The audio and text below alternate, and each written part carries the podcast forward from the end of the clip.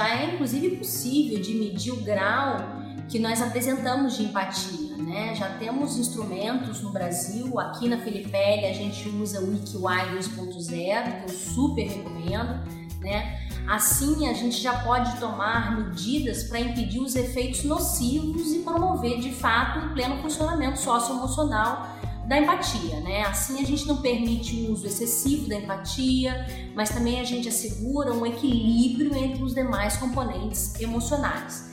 Eu vou citar algumas dicas, assim, por exemplo, que são fundamentais para esse equilíbrio junto com a empatia.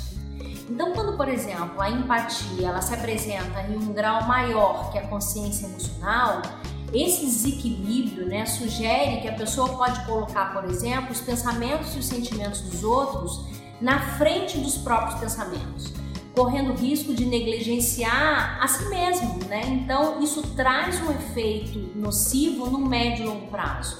O equilíbrio ideal aqui que você pode alcançar é você levar o sentimento das outras pessoas em conta, mas também não negligenciar os seus próprios sentimentos, né? Então, os seus sentimentos, as suas necessidades, no médio e no longo prazo, pode refletir em frustrações e negativamente afetar a sua autorrealização, uh, ou então postergar as suas decisões em função do impacto que está causando em uma outra pessoa. O ideal aqui é você equilibrar isso.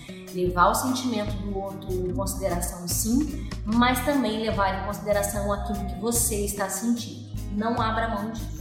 Nossa, quanta coisa, né? A empatia pode, pode ser desenvolvida, mas é fácil conseguir esse desenvolvimento? Não, não mesmo. Mudanças não ocorrem da noite para o dia e o aprimoramento das habilidades da empatia não é uma sessão. Para que uma mudança eficaz ocorra, é preciso você estar disposto e comprometido em operar uma mudança. Você está disposto a começar essa jornada? Se você respondeu que sim, eu vou deixar aqui nesse vídeo seis dicas, seis dicas que vão te ajudar no dia a dia a começar a fazer uso dessas habilidades empáticas. Vamos à primeira? Pergunte a alguém que você conhece bem sobre como ele se sente sobre um determinado tópico. Algo simples, como um filme lançado recentemente ou um evento qualquer onde ambos participaram. Deixe a conversa fluir por uns 5 minutos e então descreva essa pessoa o que você acha dos pontos de vista expostos pela outra pessoa. Você pode se surpreender, no mínimo, ao encontrar uma diferença de opinião. Segunda dica: pare e ouça mais os outros. Se as opiniões e sentimentos são de valia para você, veja se compreendeu esses de uma forma precisa. 3.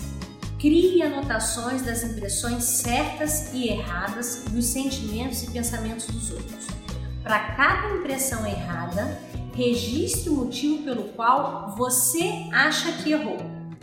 Quarta dica: Antes de se encontrar com alguém importante para você, prepare-se para pensar sobre suas expectativas, sobre aquela pessoa e também para que essas expectativas possam estar erradas. O que você gostaria de alcançar como resultado nessa reunião?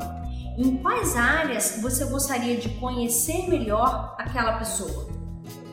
Quinta dica: durante o encontro, foque na outra pessoa Faça contato visual e preste atenção às expressões faciais e à linguagem corporal.